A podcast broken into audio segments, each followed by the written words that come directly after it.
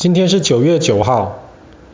我们知道，在清朝末年的时候，其实日本就已经跨过了日本海，然后开始侵略了整个韩国半岛。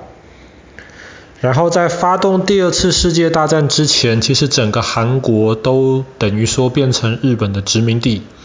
然后日本从韩国半岛进入了中国的东北。然后从中国的东北继续往北京、往上海的方向，正式发动了对于中国的啊、第二次世界大战的侵略。可是后来，当日本在二战的情况越来越不乐观的时候，一九四五年那个时候，美国跟苏联的领导人就开了一个会，因为他们那个时候是同盟的嘛，然后看到不管是德国还是日本，其实可能都快要打败了。所以他们就开一个会，在讨论打败了日本之后，未来的世界该怎么办。其中韩国问题是一个很大的一个问题。为什么？因为韩国毕竟是朝鲜族，不是日本的大和族，所以它本来这个地方就是被日本占领的。那朝鲜族其实一直很希望能够。韩国重新独立成为一个国家，像是过去一两千年来在韩国半岛上面基本上都是朝鲜族自己的国家一样。可是你如果从苏联的角度，他不希望自己的东南边远东地区出现了一个受美国管理这样子的一个强大的国家。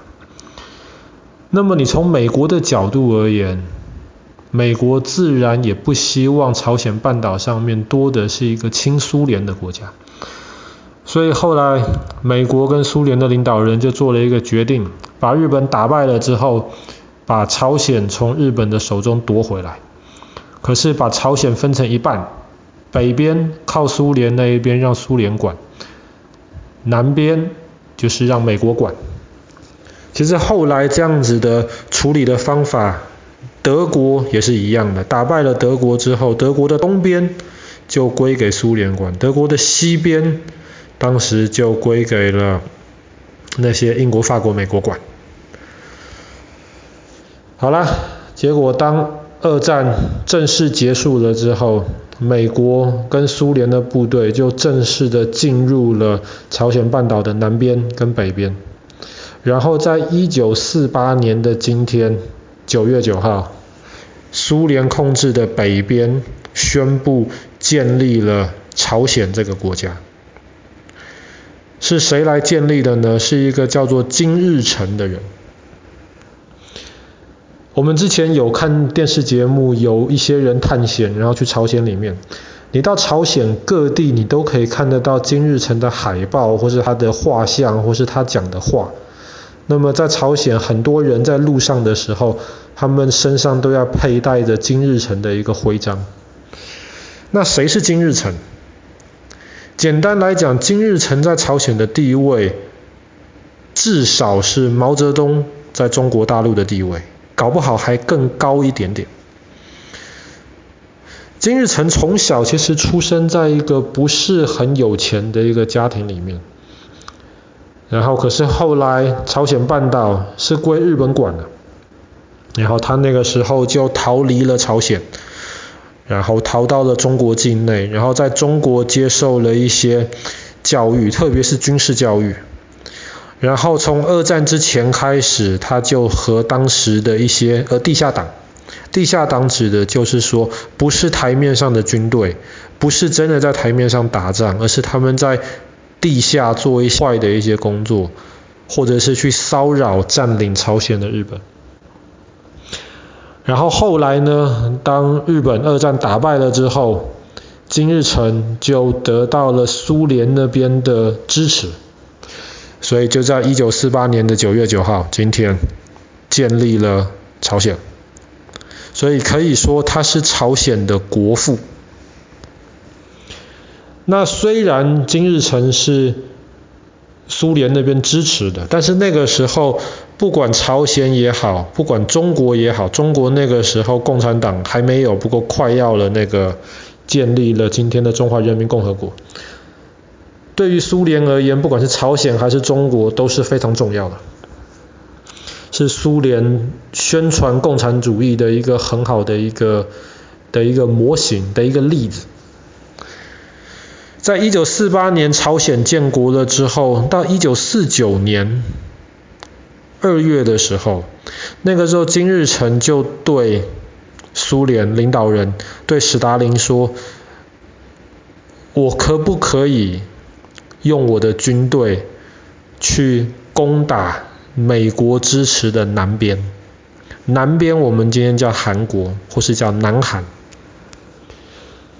当时其实朝鲜的军队，不管是数量还是军队的质量上面、品质上面，其实都比南韩要好。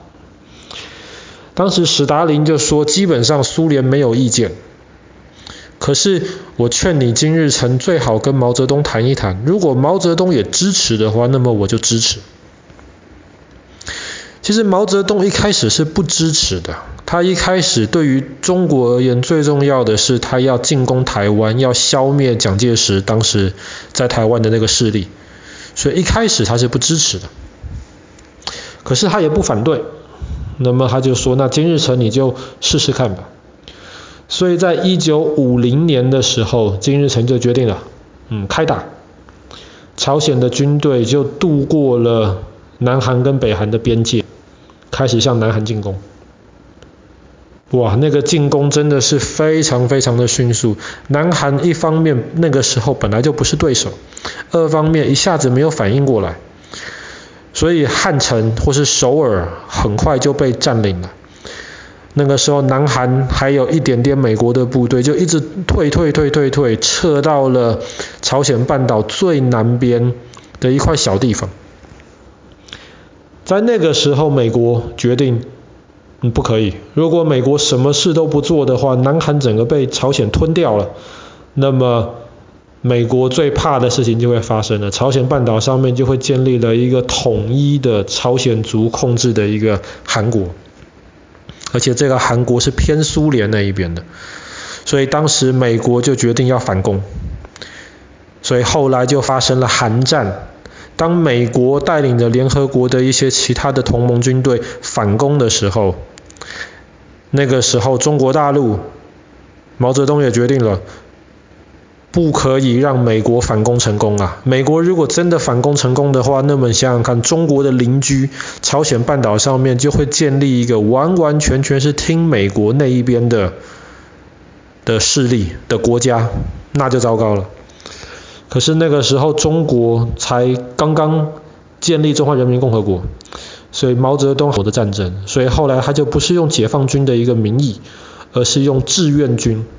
就从解放军里面找一些人自愿进入韩国，帮助朝鲜跟美国打，所以韩战就这样子你来我往的打了两年。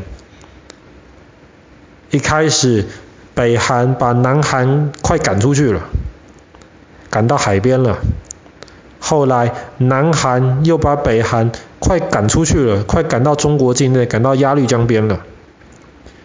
后来在中国大陆的支持之下，两边又回到了原来边界的地方，就是我们今天说的三十八度，北纬三十八度的停火线。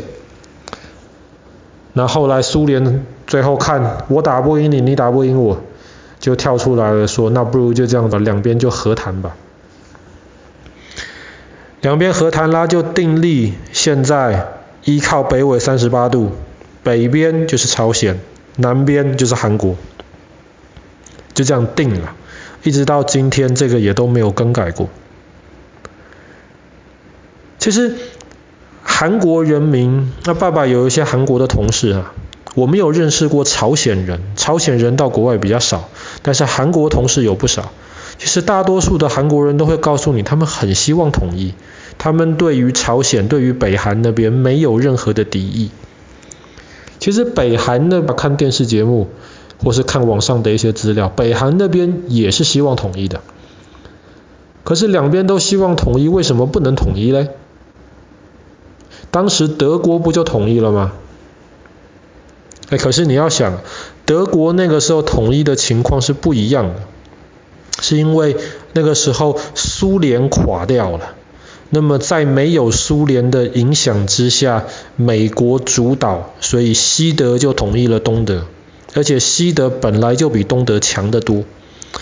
跟北韩、朝鲜跟韩国这两个地方，其实实力现在没有，就是军事实力没有真的差太多，没有说像当时西德、东德这样子一面倒，所以谁统一谁很难说。两呃两边都希望统一，但是都希望统一对方。可是重点是，对于周围的其他国家而言，没有国家希望看到朝鲜统一。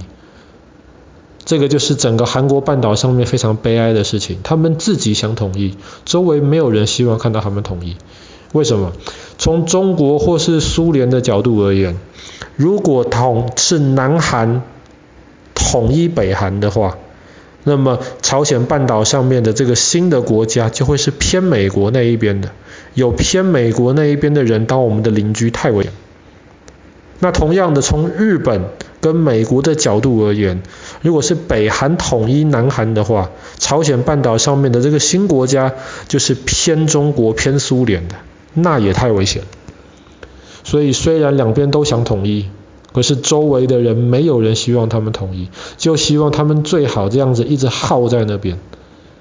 耗在那边，美国还可以不断的卖武器给韩国，呃，给南韩，这样不是很好？中国或是苏联也可以卖武器给北韩，这样不是很好吗？所以想一想，其实蛮悲哀的，因为他们自己的未来，严格来说，其实不决定在他们自己的手上。那直到今天，虽然你可以去经过。中国大陆，你可以到朝鲜去观光，可是到朝鲜观光的时候，这个国家其实还是一个非常神秘的一个国家。